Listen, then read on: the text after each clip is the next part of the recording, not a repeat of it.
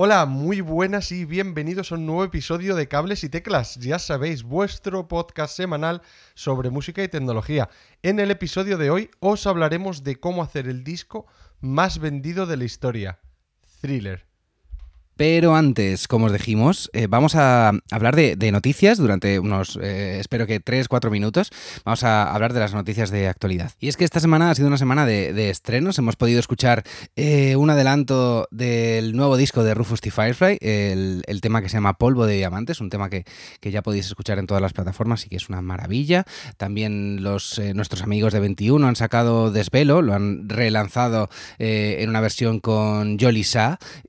también podemos podemos escuchar lo nuevo que ha presentado Leiva, eh, que se llama Histéricos, con, con Simena Sariñana, y lo nuevo de Morgan, que ha presentado River, que es un, adelanto de lo que será eh, su próximo álbum, que se llama The River and Stone. Muchas ganas de escuchar el disco completo a partir del, 15 de octubre. Más noticias, tenemos también un, lanzamiento de, de, Billie Eilish, que, bueno, ha presentado eh, un vídeo en directo presentando el, nuevo disco que se llama Happier Than Ever, un directo que podremos ver en la plataforma Disney Plus. Otro lanzamiento de Pedro Solo Quería, el nuevo eh, single y videoclip que podemos disfrutar en todas las plataformas. Y por hablar de, menos presentaciones, pero, pero no, sigue de novedades, ABBA, ABBA vuelven después de casi 40 años eh, sin, sin ellos, vuelven eh, con un nuevo disco y con un nuevo directo que ha dado mucho, ha dado, mucho de qué hablar porque parece que, que el directo va a ser con ellos siendo hologramas y no les van a ver eh, la gente no les vamos a poder ver eh, en directo a ellos directamente, sino unos hologramas. Bueno, habrá que aclarar un poquito cómo, cómo se les va a ver, pero desde luego eh, es una alegría que, podamos volverles a escuchar en directo o como sea. más noticias, está de mucho más cerca, aunque mucho más triste. Siglo XXI, el programa de, de Radio 3 dice adiós tras 25 años en la radio. Y es que Tomás Fernando Flores eh, ha anunciado por sorpresa el final de, su programa, como ya lo hicieron hace, eh, hace tan solo unos meses Disco Grande y, Discópolis, em, para renovar un poquito la programación, pero desde luego una, una, gran pérdida, siglo XXI. Más noticias, Granada Sound eh, avisa de un cambio de fechas, se moverá el, el, festival al 5 y 6 de noviembre, desde el mismo recinto, Cortijo de Conde, y lo que sí ha anunciado es que parece que eh, va a haber nuevas medidas y es que parece que se va eh, a poder celebrar con, la gente de pie. Eh, veremos a ver si esto es así hasta, hasta que se celebre y si se pueden, se pueden mantener estas condiciones. Y de la última noticia que quería hablaros es de que el movimiento este, sobre el movimiento este de Free Britney, y es que el padre de Britney Spears al final parece que pide el final de la tutela de su hija, después de toda la movida que ha habido. Eh, no sé, habrá que ver un poquito cómo queda todo, pero esto parece más un movimiento de, vale, me han pillado con todo, me puede caer una encima enorme. Eh, voy a decir que, soy yo el que estoy eh, pidiendo el final de la tutela de su hija. Un movimiento un poco raro, pero bueno. Nada más, vamos con el tema de hoy. Después de la intro, empezamos. Bienvenidos al podcast de Cables y Teclas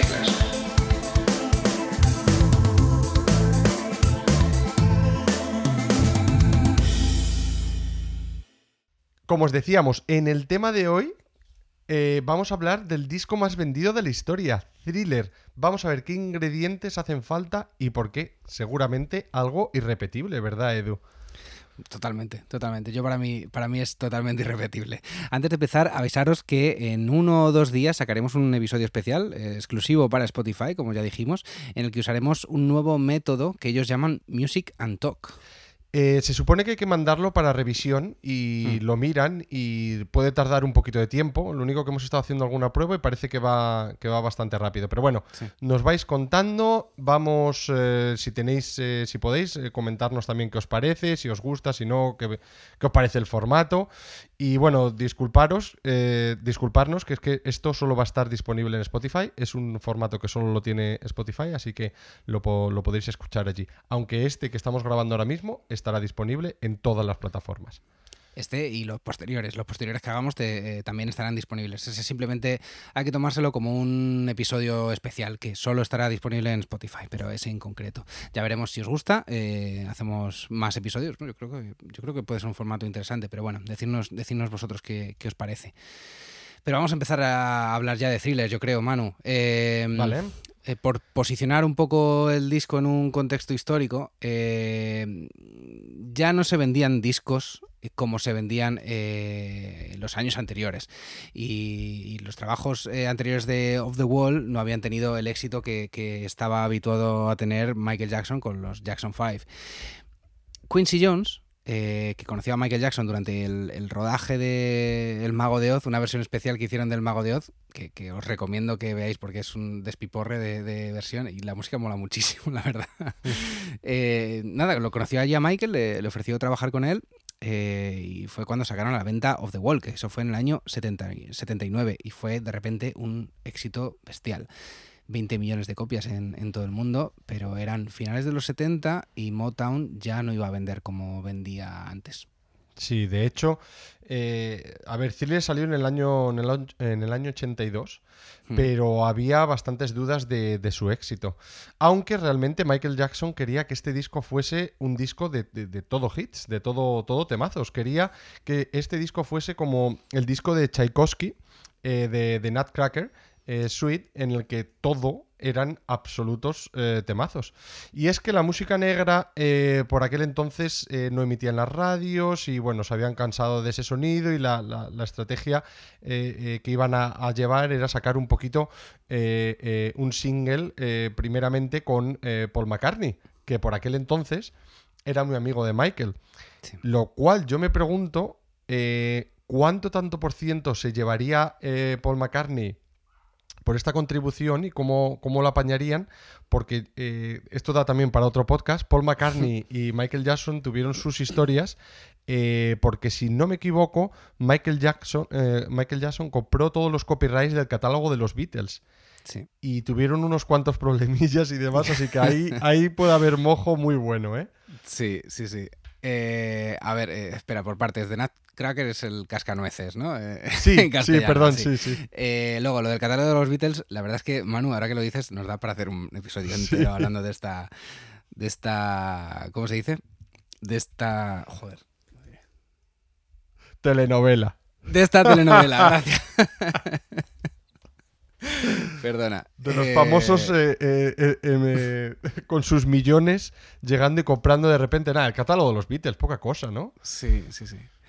Eh, sí, al parecer. Bueno, es que no quiero indagar demasiado en esto. Ya, ya hablaremos otro, en otro momento. Ah, a ver, cuéntame, me dejas ya intrigado. No, no, digo que, que, a ver, que la cosa es que por lo visto eh, Michael fue un poco asesorado de, oye, eh, esta opción existe. Por aquel entonces se compraban los derechos de, cosas, de, sobre todo de canciones, y, ya está. El que los vendía pues se lleva su pasta y se comerciaba con, con, eso, pues como, bueno, de hecho hubo una historia recientemente con, con Taylor Swift sobre, sobre un tema parecido. Sí. Eh, Oye, vamos a hacer un episodio de esto. Bueno, ¿os gustaría que hiciéramos un episodio de esto? Eh, dejárnoslo en, comentarios o comentárnoslo por Twitter o, por mail y lo, y lo hablamos en el futuro. Y eh, volviendo, perdona que me he liado, al tema que graba con Paul McCartney, es para mí es muy diferente, es como un un tema demasiado pop para Michael, eh, un sonido muy diferente, pero consiguió sonar en, las radios y, gustó muchísimo. Además, eh, pone sobre la mesa el tema del, amor interracial, que es algo muy valiente por su parte, eh, ponerlo, ponerlo en esa época, ponerlo sobre, sobre la mesa. Eh, volviendo a Thriller, consta de nueve temas, de los cuales eh, siete fueron, fueron singles. fueron siete sencillos extraídos del álbum y comenzando por esta canción que hablábamos, que es The Girl Is Mine, que fue seguida de Billie Jean y que hizo a Thriller un éxito de, en todas las listas en el momento. el éxito continuó con, con Beat que, incluía además a los guitarristas Eddie Van Halen y Steve Lukather. O sea, un chollazo. Madre mía. Totalmente. Y es que, eh, si quieres, hablamos, mano, un poquito de, lo que es thriller, la canción como tal. Venga.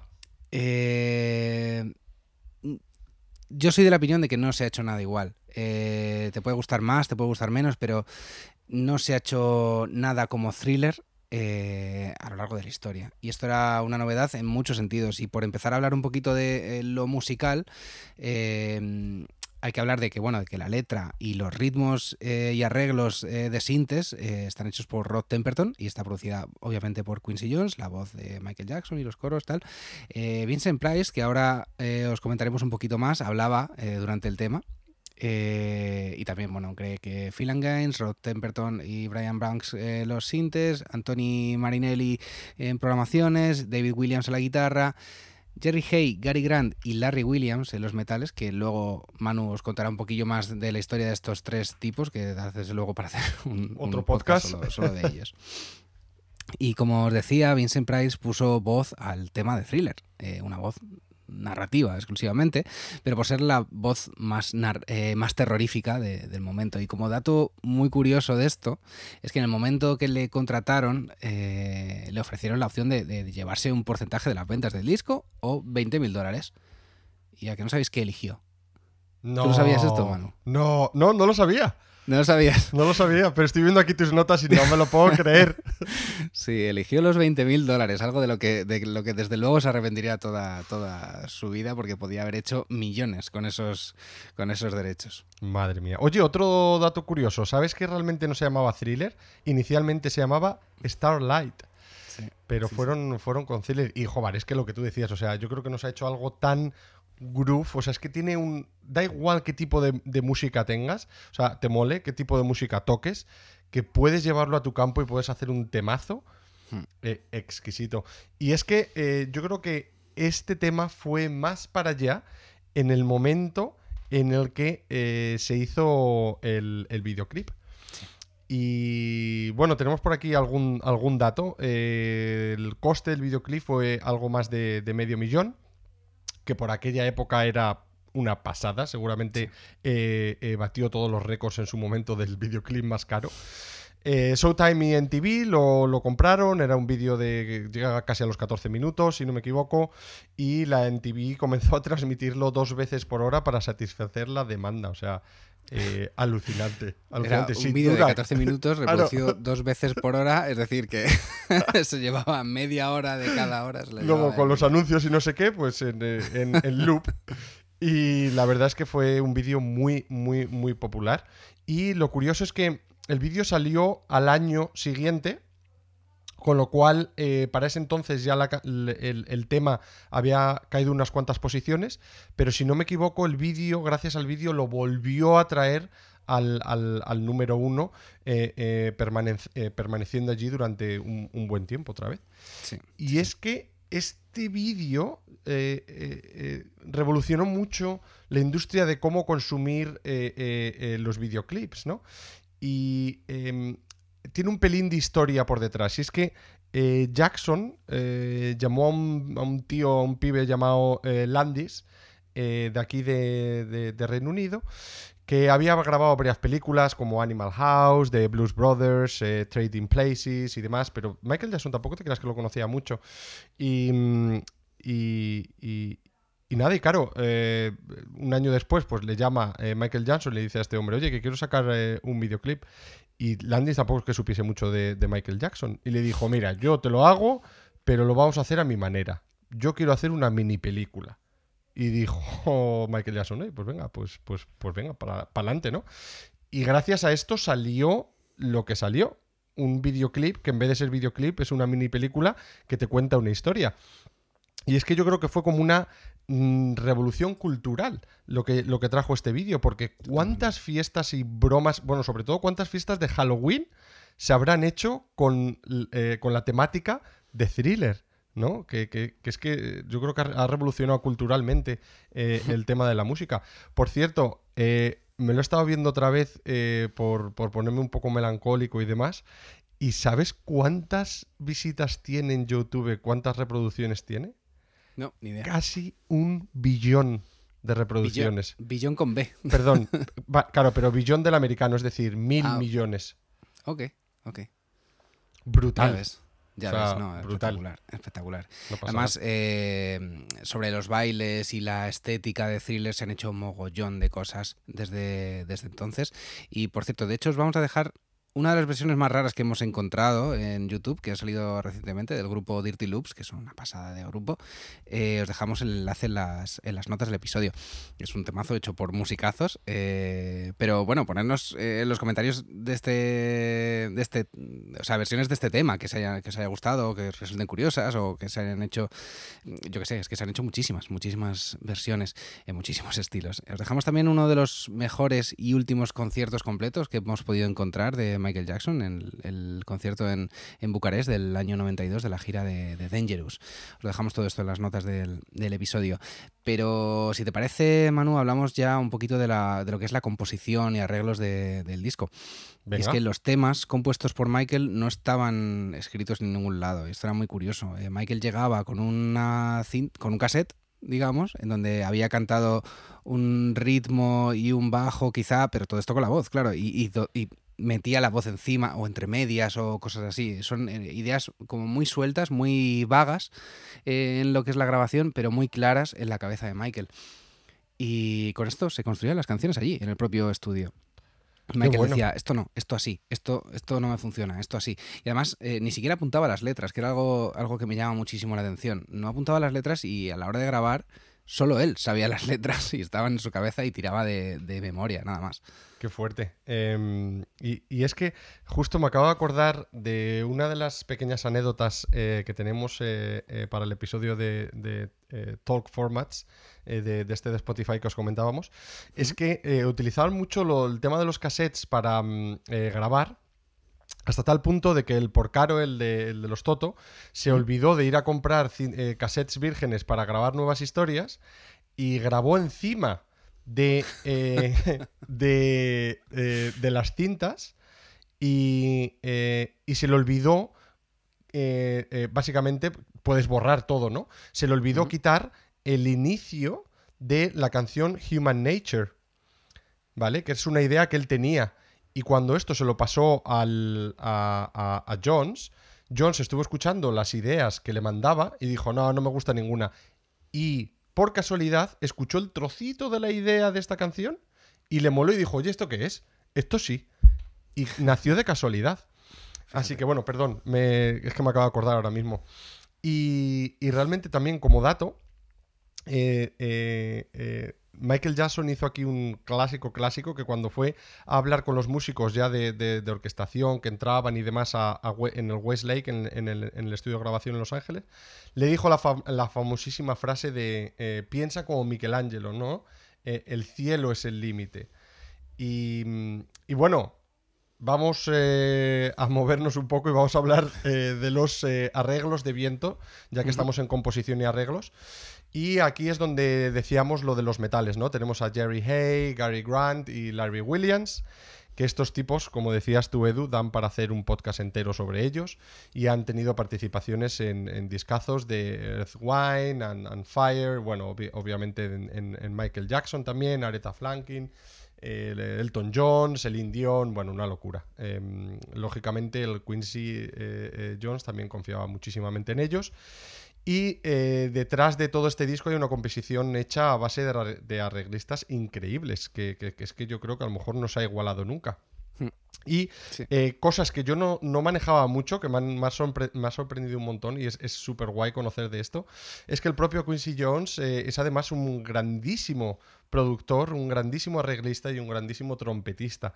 Y ya por los años 50, eh, pues, pues conoció y coincidió con Thelonious Monk, el Charlie Parker, Billie Holiday, Miles Davis, Ray Charles. A, ver, o sea, es que qué pasada. Y claro, imagínate, en los años 50, un, capo de estos haciendo arreglos de la leche para Big Bands, haciendo composiciones para cine y, un montón de producciones durante toda su carrera que le han llevado a ganar cientos de Grammys. Eh, aquí viene la pregunta. ¿Es Quincy el ingrediente clave en este disco? Pues yo creo que es un ingrediente muy clave en este disco. Eh, es verdad que, es un capo, como dices tú, que, ha sido músico para, para Dizzy Gillespie, no sé, bueno, es el top del top del de, jazz. Pero claro, es que hay muchos, muchos ingredientes en, el disco y, por supuesto Michael tenía un talento increíble Y bueno, pero antes de, antes de seguir con eso, queríamos recomendaros el documental Quincy, que está, que está disponible ahora mismo en Netflix. No sé por cuánto tiempo más estará, porque lleva ya un, tiempo. Y, nos habla muy guay sobre la vida de, de Quincy Jones. Eh, dejando un poquillo de lado los vientos, os decía que, Michael es un genio y sin él no habría sido posible, pero es que hay mucho más. O sea, Rod Temperton, eh, que ha compuesto varios de los temas del disco, se hizo famoso en los 80 gracias a Off the Wall de Michael Jackson y por supuesto a Thriller, pero es que también había hecho composiciones y arreglos para George Benson, el famoso Give Me the Night, el famosísimo, eh, y antes de eso ya había alcanzado el éxito con su banda Heatwave que, la conoceréis con, éxitos de, Boogie Nights, que arrasó en, Estados Unidos. Y a Quincy es que le enamoraba porque es que le transportaba a la pista de, baile con cada composición. Los bajistas, los bajos que hay en el disco, eh, la mayoría son sintetizadores. Y aquí es que tienen la culpa varios personajes, como eh, perdón, Greg Feeling eh, que ha sido ha tocado con Stevie Wonder, con, eh, con Eric Clapton, perdón, eh, Steve Porcaro de Toto, precisamente, pero también ha, trabajado con Jess y Jefferson Airplane, eh, David Page también de, Toto, en fin, una panda de, animales que han dado lugar a un álbum, pues eso, irrepetible. Y pues todo esto a qué lleva? Pues lleva un resultado de ventas inigualable. 70 millones de copias en todo el mundo. Of the Wall, que, por poneros un poquillo de contexto, Of the Wall ya había sido un éxito brutal con 20 millones. Thriller 70, 70 millones de, copias con un presupuesto de, de 750 mil dólares. Claro, es que ¿eh? aquí tenemos que hablar de la repercusión histórica que ha tenido eh, este álbum, ¿no? Y es que Thriller cambió la industria musical para siempre. No, no, no, no se ha mirado hacia atrás desde ese, desde ese momento. No solo en lo musical, sino también eh, es que en muchísimos otros aspectos que Michael, que giraban en torno a Michael, eh, eh, como por ejemplo sus espectáculos de, directo o sus vídeos, y bueno, es que esto llegaba a todas las televisiones del, planeta para contar las historias como nunca se habían visto hasta, hasta ese momento. Y claro, eh, ¿qué decir de, de Jackson, Michael Jackson en los, en los videoclips. Los transformó a, una especie de, arte y, herramienta de promoción mediante el uso de, sus rutinas de baile, de, los efectos especiales y todo esto que cuando ves un vídeo es que es en plan de, ah, mira, videoclip de Michael Jackson, son irreconocibles. Sí, sí, sí. Total. Luego, eh, para un artista negro, eh, la década de los 80, el éxito de, Jackson es que no tenía, no tenía precedentes. Eh, Thriller dicen que, que, allanó el camino un poquito para, artistas afroamericanos como Prince, de Girl Is Mine, además, que, fue acreditada por, promover el amor interracial en la radio. y luego la revista Time eh, señaló, y cito textualmente, Jackson es lo más grande que ha sucedido desde los Beatles. Él es el fenómeno más enérgico desde Elvis Presley y es el único cantante negro que puede llegar a ser el más popular de la historia. Toma ya. Eh, no ha habido nada, nada igual y, y, el, y lo que generó Michael eh, es que es increíble. Yo, a raíz de, escribir este, estas notas para, este episodio, he visto directos y es que era una locura ver, ver los estadios llenos para ver a Michael. Era una, pasada. Ya, es una pasada. Em, yo quería decir que si alguien tiene la oportunidad, hay un musical que obviamente no es Michael Jackson, pero hay un musical aquí en Londres que está súper chulo. El musical se llama Thriller y obviamente tocan todos los temazos y salen Em, pues eso, eh, bailadores y es que lo hacen eh, súper, súper bien. Os lo recomiendo totalmente. Y no mucho más, Edu, yo creo. Hasta aquí el episodio de hoy, ¿no? Yo, creo que, sí, ha, sido, ha sido un buen resumen, ¿no? Vale, perfecto. Perfecto. Venga, pues eh, lo vamos a dejar aquí. recordar que en un par de días, más o menos, se publicará también nuestro Music and Talk sobre Thriller exclusivamente en Spotify y hablaremos un poquito más de, pues eso, de cada canción. Encima podréis escuchar las canciones. Entonces habrá un poquito de, nosotros contándoos algo sobre las canciones y escuchar eh, la canción. Una manera muy entretenida y muy chula también de, escuchar el álbum. Y nada, eh, nos despedimos. Recordar que os podéis pasar por Coffee para invitarnos a un cafetito que nos podemos tomar Edu y yo virtualmente. Y eh, también nos ayuda a que todo esto siga funcionando. También os podéis pasar por eh, nuestra tienda y que tenemos allí todo nuestro merchant. Y os dejaremos todas, todos los links que os hemos ido comentando en las notas del episodio, ¿vale? Y nada más, nos oímos en la próxima semana. Muchas gracias y hasta otra. Adiós. Chao. Hasta aquí el programa de hoy. Si te has quedado con ganas de más, suscríbete en las plataformas de podcast habituales. Y puedes seguirme en Twitter en arroba cables y teclas.